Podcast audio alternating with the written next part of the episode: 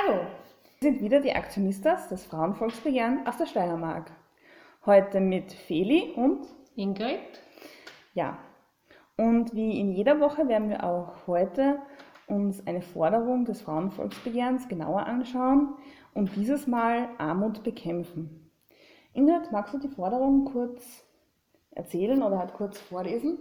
Unsere Forderungspunkte oder halt das Themengebiet? Ja, in, bei dieser Forderung Armut bekämpfen geht es schwerpunktmäßig um einen garantierten Anspruch auf staatliche Unterhaltsvorschuss solange Familienbeihilfe bezogen wird, an die Anpassung des Betrages an angemessene Regelbedarfssätze und die Entkoppelung der Zahlung von, den, von der Leistungsfähigkeit des der Unterhaltspflichtigen unter gleichzeitiger Beibehaltung der Verpflichtung zur Rückzahlung nach Leistungsfähigkeit. Und es geht auch um den bundesweiten Ausbau äh, und staatlich finanzierten, rechtlich abgesicherten Frauen- und Mädchenberatungsstellen, die eben als Anlaufstelle für äh, Frauen dienen, die Informationen zum Unterhalt haben möchten,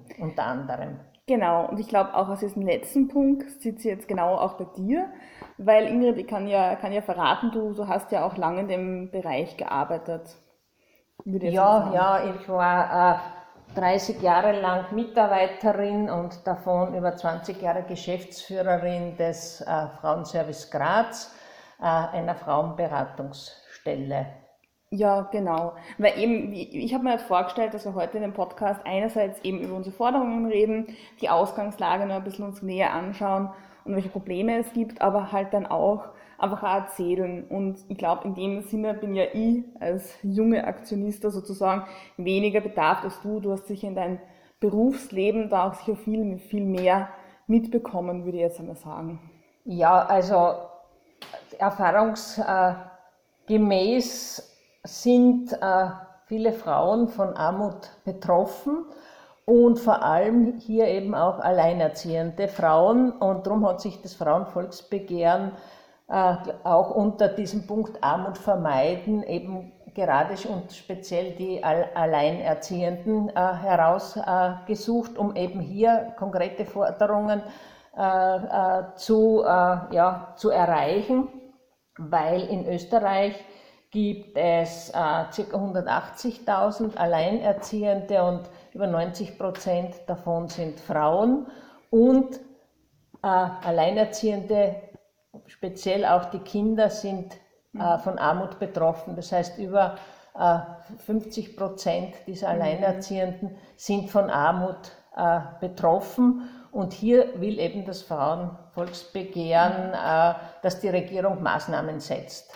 Genau, der erste Punkt ist ja, äh, da geht es um diesen Unterhaltsvorschuss. Ähm, kannst du kurz erzählen oder, oder halt sagen, was jetzt dieser Unterhaltsvorschuss genau ist oder was er, was er bringt? Ja, ja äh, an und für sich ist es ja so, dass äh, derjenige Elternteil, äh, bei dem das Kind nicht äh, dauernd lebt, zu einem Unterhaltszahlung für das Kind an den anderen Elternteil verpflichtet ist, also diesen zu leisten.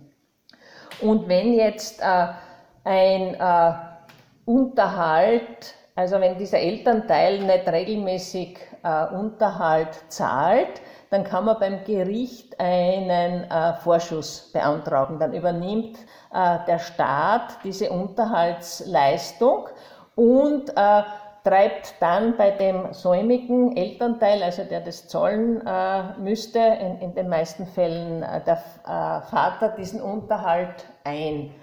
Und äh, das läuft eben übers Gericht und man, äh, die, äh, der Elternteil, der, bei dem das Kind lebt, in, in, in der Regelfall die Mutter, die kann diesen Unterhalt äh, für das Kind, also wenn sie äh, die gesetzliche Vertretung hat, beantragen. Sie kann das aber auch ans Jugendamt äh, abgeben, dass, dass sie sich nicht selbst davor mit dem Gericht herumschlagen muss. Ja, es ist ja verständlich. Ja, wobei das natürlich so ist, dass das Gericht nur dann einen Unterhaltsvorschuss gewährt, wenn die Möglichkeit, die, die Möglichkeit besteht, die theoretische, dass der äh, ich sage jetzt einfachshalber der Vater, in gewissen Prozenten ist es auch, äh, also in wenigen Fällen die Mutter, äh, den Unterhalt wirklich zurückzahlen kann. Das heißt, dass das Gericht das, ich sage es jetzt, eintreibt, weil da geht es oft um, um Exekutionen, weil wenn, wenn Elternteile das freiwillig zahlen, dann braucht man kein Gericht, aber da geht es dann wirklich um, um die Eintreibung, dass dann oft auch äh, äh, letztendlich das Gehalt exekutiert wird direkt vom, also das Gericht hat die Möglichkeit, direkt beim Arbeitgeber den Unterhalt abzuziehen und, und, und äh, dann so zu schauen, dass diese, dieser Vorschuss, der der Mutter gewährt wird, äh, wieder hereinkommt. Genau, und ähm, ich habe mir ja auf unserer Homepage, gibt es ja zu jeder Forderung ja auch so kleine Stories und die Stories zu dieser Forderung sind ja von der Homepage forumkindesunterhalt.at und ähm, zur Vorbereitung für diesen Podcast habe ich mir eben diese einzelnen Stories durchgelesen von den Frauen, die sie eben dorthin geschrieben haben.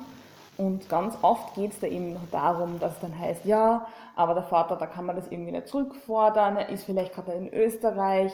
Und es ist dann ganz, ganz langwierig und ganz, ganz schwierig, logischerweise würde ich jetzt einmal sagen. Also ich denke, das ist schon ein großes Problem.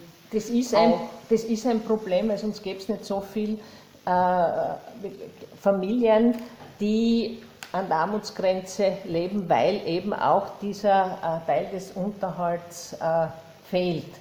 Äh, von dem, also was ich mir denke, was eben auch noch äh, dazu kommt, ist, dass das Gericht, dass das Gericht auch äh, in Österreich, wenn jetzt ein, ein Elternteil, der zum Unterhalt verpflichtet wird, eine Herabsetzung beantragt. Das heißt eben zum Beispiel im Fall, wenn der Vater wieder eine Beziehung hat und es kommt ein äh, äh, also eine Eheschließung oder äh, er, kriegt noch weiter, weiteres Kind oder Kinder, dann kann er beim Gericht einen Unterhalt, also eine Reduzierung des Unterhalts beantragen und dann kann das Gericht den Unterhalt für die, also jetzt für die Kindesmutter, ich nenne das jetzt so, also für die Person, die da den Unterhalt zahlen muss, kann kann äh, das Gericht den Unterhalt einstellen,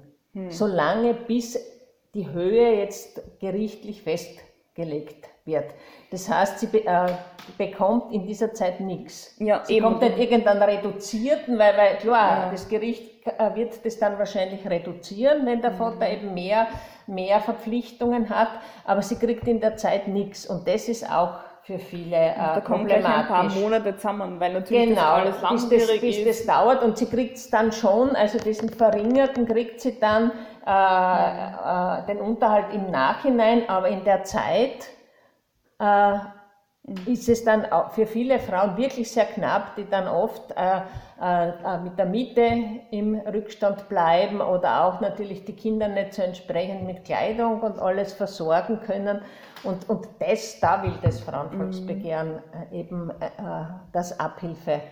Ja, und es gibt ja auch die Möglichkeit von, von vielen, was eben von Männern öfters halt hier von Vätern genutzt wird und auch von ein paar Frauen, eben auch die, den Unterhalts Satz so herunterzukürzen, so auf 20 Euro oder so. Also das, das ist ja, das ist also an und für sich, äh, das nennt man so äh, äh, Unterhaltsregelsätze. Das heißt, was ist ein, wie viel beträgt ein durchschnittlicher Unterhalt? Natürlich abhängig vom, vom Einkommen mhm. der Person, die das zu leisten mhm. hat.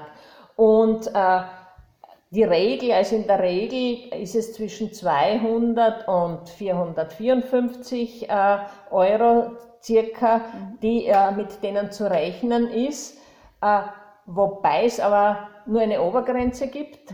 Also für wirklich sehr mhm. Vermögende. Der Playboy-Richtsatz, genau. genau. Väter heißt, das ist dann so der zweieinhalbfache des mhm. durchschnittlichen Regelsatzes, also da gibt, damit die nicht als äh, komischerweise sind auch hier nur die Söhne genannt, mhm. die Töchter wahrscheinlich mitgemeint. Mhm. Aber also, dass die nicht als Playboy mhm. leben, aber nach unten hin gibt es keinen. Also es kann wirklich auch äh, unter 20 Euro betragen. Und das ist dann schon äh, äh, sehr äh, wenig und vor allem, wenn man äh, bedenkt, dass viele Alleinerzieherinnen eben in Teilzeit mhm. arbeiten, um die Kinder betreuen zu können, weil es ja äh, oft nicht ausreichende Kinderbetreuungsmöglichkeiten gibt. Oder dass viele Frauen halt in, in, in frauentypischen Bereichen arbeiten und wir wissen ja alle, dass die äh, äh, Löhne und Gehälter für Frauen wesentlich nieder, niedriger sind als genau bei das Männern. Das heißt, dann ist es wirklich schwierig, äh, da ein, ein ein, ein durchschnittlich gutes Leben den mhm. Kindern zu bieten. Und ich meine ja genau, diese Themen ziehen sich ja auch durch das ganze Frauenvolksbegehren. Wir haben eben auch Forderungen zu Kinderbetreuungsplätzen und auch, dass der Gender Pay Gap auch sich irgendwie verringert.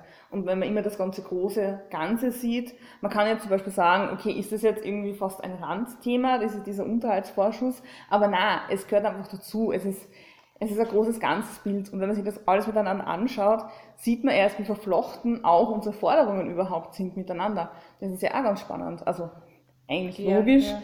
weil es geht ja um ein gutes Leben sozusagen, aber halt trotzdem spannend. Aber wenn du gerade von diesen Regelbedarfssätzen gesprochen hast, ich habe gelesen, dass da der Warenkorb noch von 1964 genommen wird. Ja. Also, ich meine, das, da denke genau, ich auch, das hat sich ja auch 50 was Jahre nicht. Eigentlich der Bedarf mhm. äh, hat sich ja absolut geändert. Ich meine, der, das heißt, es ist damals geschaut worden, der, der Warenkorb, und es ist dann schon der Index, also Index angepasst worden im Laufe der, äh, darum kommen diese 200 bis, äh, sage ich mal, von, von dem 500 Euro zustande, weil halt auch wie viel die Mutter ihr Einkommen mhm. äh, dazu gerechnet wird. Aber es ist absolut nicht zeitgerecht. Also die, die Bedürfnisse von Kindern und man vor 50 Jahren sicher anders und darum ist das auch eine Forderung, die das Frauenvolksbegehren von den äh, äh, also, äh, selbst Alleinerziehenden übernommen hat, dass das einmal neu, neu äh, angeschaut und neu äh, bewertet wird. Was braucht ein Kind ja, heutzutage? Eben, genau, weil zum Beispiel in diesem Forum Kindesunterhalt ähm, beschreibt auch eine Mutter, dass jetzt ihr Kind in eine, in eine AHS geht und da geht es ja schon fast immer ohne Laptop. Also ja, von dem ja. her gesehen, das wird 1964 nicht mit bedacht worden sein. Handys, dass du eben, Handy braucht oder Handys heute auch alles. Wirklich, also, äh, gehört auch, auch dazu. Es hat sich einfach was geändert, aber anscheinend steckt ähm, sind, sind wir noch wirklich in der Gesellschaft ein bisschen stecken geblieben? Also vor 69 würdest du das sagen, weil auch eben Frauen haben bei den Kindern zu bleiben und das ist ja auch oft so gerichtlich irgendwie auch, dass es so hinkommt nach Scheidungen, dass halt die Frauen, aber die Frauen haben dann gleichzeitig immer Doppel- und Dreifachbelastung, weil eben das nachher nur mit, mit Teilzeitjobs geht, weil eben die Kinderbetreuungsstätten nicht ausgebaut sind, weil die Kinder sind ja eh daheim bei der, ja. bei der Hausfrau? Also sicher, ich denke, also dieses, obwohl wir in den, also sage ich einmal, zumindest seit 68, seit der Frauenbewegung einiges erreicht haben, dieses, dieses Denkmodell ist sicher noch immer mhm. dieses alte äh, patriarchale äh, Denkmuster, die Frau ist zu Hause und dieses Breadwinner-Modell und der Mann verdient den Unterhalt ja, und die Frau ist bestenfalls Zuverdienerin. Genau, aber wenn man sich dann eben die Statistik anschaut, sieht man, dass ja schon 15,5 Prozent der Familien in Österreich Einelternfamilien sind. Also die Realität spiegelt es einfach nicht mehr ab. Und ich glaube, man braucht aber viel mehr Diskussion und auch das Frauenvolksbegehren ist einfach ein Teil davon, einen Diskurs zu führen in der Gesellschaft, würde ich jetzt einmal sagen. Auch wir führen jetzt gerade einen Diskurs, jetzt über den Äther und über das Internet mit unseren Zuhörerinnen und Zuhörern. Aber ich finde, man muss einfach viel, viel mehr drüber nachdenken und viel, viel mehr auch neue gesellschaftliche Vorschläge, eben Ausbau von Kinderbetreuungsstätten, dass sich das einfach alles einfacher ausgeht. Ja, und dass jedes Kind das Recht hat auf ein, sage ich einmal, auf, auf ein angenehmes Leben und nicht in Armut mhm. leben sollte. Äh, dass es da eben nicht irgendwelche äh, Unterschiede gibt zwischen, mhm. sage ich einmal, auch zwischen den Klassen. Nicht? Eltern, die sich das leicht leisten können und dann wirklich auch Familien, die wenig haben. Genau, und ähm, es ist ja auch leider so, dass wir einfach ganz genau wissen, dass auch Personen, die eben alleinerziehend sind, am ehesten noch ähm, an Stress und Burnout leiden. Also es gibt eben Studien aus 2014 in Deutschland, wo es eben heißt, dass eben die Bevölkerungsgruppe der alleinerziehenden Menschen, da jetzt einfach, oder besser gesagt der alleinerziehenden Frauen, weit über 90 Prozent, am ehesten eben unter Stress, psychischen Belastungen, eben dieses tägliche, fast tagtägliche, wöchentliche Anruf beim Jugendamt, ist da schon was weitergegangen. Also diese Zeit ist so stressintensiv, dass es halt dann oft auch längere Schäden sozusagen mit sich nachzieht, würde ich jetzt mal sagen. Ja. Hast du jetzt in deiner, in deiner beruflichen Karriere auch, also keine Ahnung, kannst du da irgendwie was erzählen, wie, wie ist es dir gegangen? Hast du auch sicher Frauen auch beraten können, müssen? Ja, äh, natürlich, sage ich, das war gerade auch eines der äh, Unterhaltszahlungen, eines der Hauptthemen, jetzt nicht speziell in meiner Beratung als äh, Psychologin, aber die Kollegin, die äh, Juristin mhm. Äh, war, also die hat äh, da natürlich bei jeder, sage ich, bei vielen Scheidungen die Frauen oft gar nicht wissen, was steht ihnen zu, mhm. wie ist der Unterhalt, wie kommen sie zu dem. Also das ist eines der Haupt, sage ich mal, Hauptthemen in den Frauenberatungsstellen, die äh, ja, äh, Frauen, äh, mit denen sich Frauen eben zu, mhm. an, an, an, die Beraterin äh, ge, gewandt haben. Und, und von dem her denke ich mir, dass diese Forderungen eigentlich schon längst umgesetzt werden hätten sollen, dass wirklich äh, äh, ein Unterhalt, mhm. ein, dass die Unterhaltssätze neu bewertet werden und dass ein garantierter Unterhalt vom Staat bezahlt wird. Jetzt unabhängig, ob das dann vom äh, eingetrieben werden kann oder nicht. In den meisten Fällen kriegt der Staat eh was zurück, aber wenn es wirklich solche äh, Fälle gibt, äh, wo eben der Vater nicht zahlen, sage ich auch oft kann, mhm. dann sollte der Staat da einspringen, weil äh, es geht, das ist ja dann auch eigentlich im Sinne äh, der Männer, weil es immer heißt, die armen Männer, die werden, die müssen so viel zahlen und äh, landen dann auch in Armut oder unter der, sage ich einmal, unter einer Brücke nennt es äh, da ein Beispiel auf der Homepage. Also das soll es auch nicht sein. Ne? Das, ich denke mal, das ist eigentlich eine Forderung, die die gesamte Gesellschaft äh, betrifft und wo es die Regierung das schon längst umsetzen hätte sollen. Und das ist ja auch spannend. Man, es hat sich ja anscheinend ja auch relativ viel, nicht nur gesetzlich was getan, sondern eben auch, was eben den, den, den Unterhaltsvorschuss angeht, weil eben zum Beispiel eine eine Frau eben auch in dieses Forum schreibt, dass sie eben in den 80er Jahren alleinerziehende Mutter war und da ging das aber damals relativ schnell mit einem relativ okayen Satz sozusagen. Also ich glaube, da hat sich natürlich da hat auch wieder was getan, dass sich ja auch die Gerichte sich anschauen, ja, wie genau, was genau und wenn sich das alles hinauszieht, ist es einfach sicher immer schlechter. Ja, immer ja. schlechter geworden. Also und wir wissen ja auch aus, aus sozialwissenschaftlichen Studien, dass halt Armut auch vererbt wird. Und dass es auch diesen Kindern, die dann eben in, an armutsgefährdeten Familien aufwachsen, dann auch in ihrem weiteren Leben einfach, einfach schlechter geht. Also schon rein gesundheitlich. Ähm, es hat eben eine Studie, ich glaube auch 2016 oder 2015 in Deutschland eben herausgefunden, dass sich eben diese Kinder viel, viel weniger ähm, konzentrieren können, dass dadurch auch der schulische Erfolg dann auch meistens ein bisschen absinkt, das dann wieder psychischen Stress bringt, ist so ein Teufelskreis. Und dass dann auch diese Kinder dann, wenn sie erwachsen sind, dann das vielleicht auch wieder an die eigenen Kinder weitergeben, beziehungsweise halt mit Beziehungsproblemen und so. Habe ich ja, gehört, das ja. ist immer Studie. Nein, äh, und äh, also in dieser ganzen äh, Diskussion wird dann zum Beispiel angeführt, und das, das, das wissen wir, dass nicht nur äh, Kinder in, äh, von Alleinerziehenden und nicht nur Familien von Alleinerziehenden armutsgefährdet sind, dass es sehr wohl auch äh, Paare gibt mit Kindern, mit, mit, mit vielen Kindern, die die armutsgefährdet sind. Und das heißt, ja, diese gegeneinander natürlich. auszuspielen, natürlich Nein, gehört für die auch was, nicht. weil das kommt dann immer so als Vorwurf, ja. wenn, wenn man was fordert für die äh, Alleinerziehenden denke ich mir, natürlich äh, soll kein Kind, egal ob es jetzt mit einem Eltern, mhm. Elternteil lebt oder mit beiden in Armut leben. Und ein Ach, Staat wie Österreich Fall. müsste sich sowohl als auch und nicht entweder mhm. oder äh, leisten können, dass alle Kinder wirklich ein, ein äh, dementsprechendes äh, genau, das wollte ich jetzt gar nicht damit andeuten. abgesichertes Leben. Ähm, das wollte ich gar nicht damit andeuten. Ja, Wir wollten ja. andeuten, dass es da zusätzlich zur Armut eben auch noch andere eben ähm, Sachen gibt, die was dann noch den, der Rattenschwanz wird immer länger und länger, sagen wir so. Ja, mit verschiedenen, ja. Das ist ja eben wie, wie intersektional gedacht, sind das ja verschiedene Probleme, die dann zusammenspielen, würde ich jetzt einmal sagen. Aber es gibt einfach so ähm, eine Auflistung von, von Folgekosten sozusagen, von eben von Kinder- und Jugendarmut.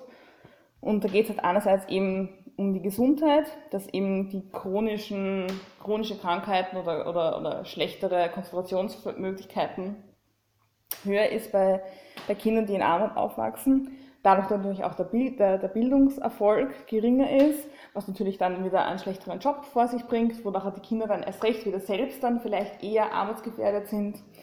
Ähm, und auch ähm, in der Justiz heißt es, dass eben in Armut aufgewachsene Jugendliche neigen dann eher zu, dass sie auch mit dem Gesetz öfter in Konflikt kommen. Das heißt, wenn man am Anfang schaut, dass es den Kindern gut geht, gibt es am Ende nachher auch weniger ähm, gesellschaftliche Probleme nach, würde ich jetzt sagen, allen ja. Kindern. Also genau. Armut Und überhaupt glaube ich, ist das eine ganz wichtige Forderung des Frauenvolksbegehren, ja, die da eben auch unterstützt, mit einer Unterschrift unterstützt werden kann. Ja, genau. Anfang Oktober. Gut, ja. So, das war's ähm, für diese Woche mit unserem Podcast. Ich hoffe, es hat euch ähm, gefreut zuzuhören. Ähm, nicht vergessen, im Oktober, 1. bis 8. Oktober ist eben die Eintragungswoche zum Frauenvolksbegehren. Und äh, es freut mich, wenn ihr nächste Woche auch wieder dabei seid, wo wir die nächste Forderung dann vorstellen werden. Also noch einen schönen Tag wünschen Feli und Ingrid.